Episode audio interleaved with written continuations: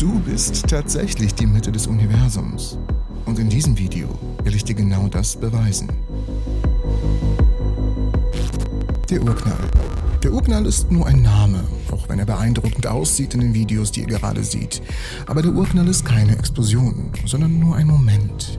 Ein Moment, in dem das Universum begann. Obwohl die Idee an sich sehr gut bekannt ist, wird sie oft missverstanden.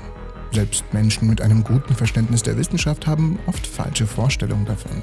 Eine recht häufig gestellte Frage bei mir in den Kommentaren ist, wo fand der Urknall statt?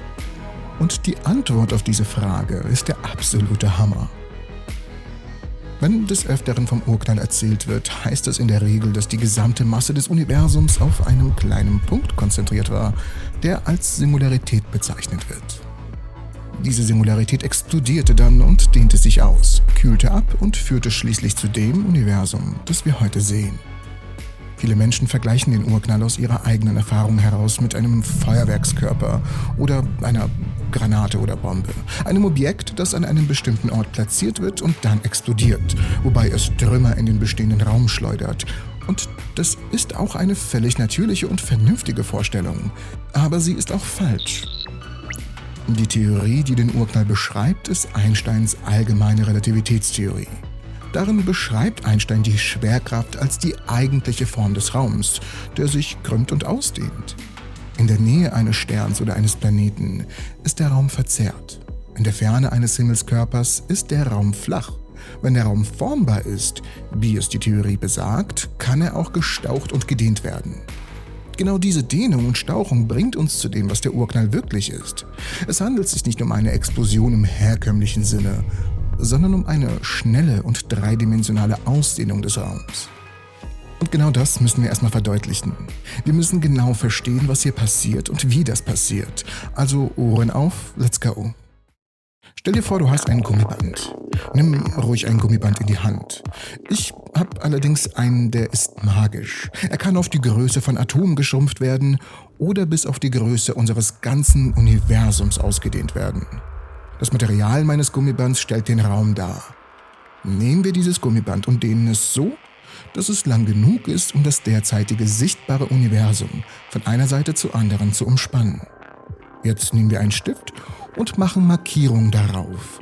Diese Markierungen stellen dann die Galaxien an unseren derzeitigen Standorten dar. Lassen wir nun das Gummiband auf die Hälfte der Länge schrumpfen. Die Punkte haben sich auf dem Gummiband nicht bewegt, aber sie sind näher zueinander gekommen. Dies zeigt uns etwas Wichtiges auf.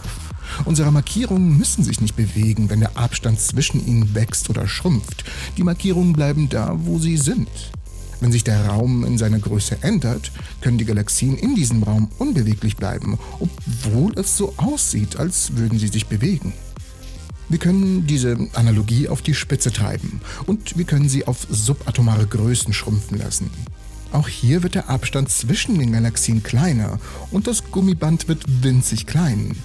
Aber es ist das Gummiband, das schrumpft. Bezogen auf das Gummiband befinden sich die Markierungen immer noch auf der gleichen Stelle.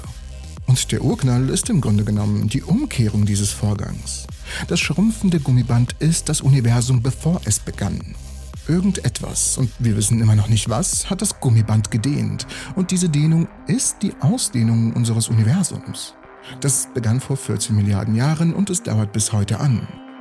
Das ist also die richtige Art, über den Urknall nachzudenken. Es ist keine Explosion, vielmehr handelt es sich um eine explosive Ausdehnung und Dehnung des Raums. Wie können wir nun herausfinden, wo der Urknall stattgefunden hat? Dazu sehen wir mal wieder unser Gummiband an. Diesmal ist das Gummiband noch dehnbarer. Unser vorheriges Band erstreckte sich über das sichtbare Universum, aber das Universum in seiner Gesamtheit ist viel größer. In der Tat deuten Beweise stark darauf hin, dass das Universum unendlich ist. Es gibt Orte, die so weit entfernt sind, dass wir sie gar nicht sehen können. Das Licht von diesen Orten muss uns noch erst erreichen. Mehr dazu gleich. Wenn das gesamte Universum tatsächlich unendlich ist, dehnt sich das Gummiband in die Unendlichkeit aus. Wählt man nun eine beliebige Stelle, so dehnt sich das Band sowohl nach rechts als auch nach links ins Unendliche aus. Wählt man nun eine andere Stelle, so gilt das Gleiche. In der Tat hat jeder Ort, den man wählt, einen gleichen und unendlichen Abstand nach rechts und nach links. Wenn wir Unendlichkeit und Dehnbarkeit kombinieren, ergeben sich weitere merkwürdige Konsequenzen. Wenn das Gummiband unendlich ist und man es dehnt, sodass sich der Abstand zwischen den Galaxiepunkten verdoppelt oder es schrumpfen lässt, sodass sich der Abstand halbiert, ist das Gummiband immer noch unendlich. Unendlich bedeutet ewig. Man kann nicht das Doppelte von ewig bekommen und man kann nicht die Hälfte von ewig bekommen. Wenn wir diese Ideen jetzt kombinieren, kommen wir zu der erstaunlichen Schlussfolgerung, dass es kein eindeutiges Zentrum des Universums gibt oder dass alle Orte als Zentrum bezeichnet werden können.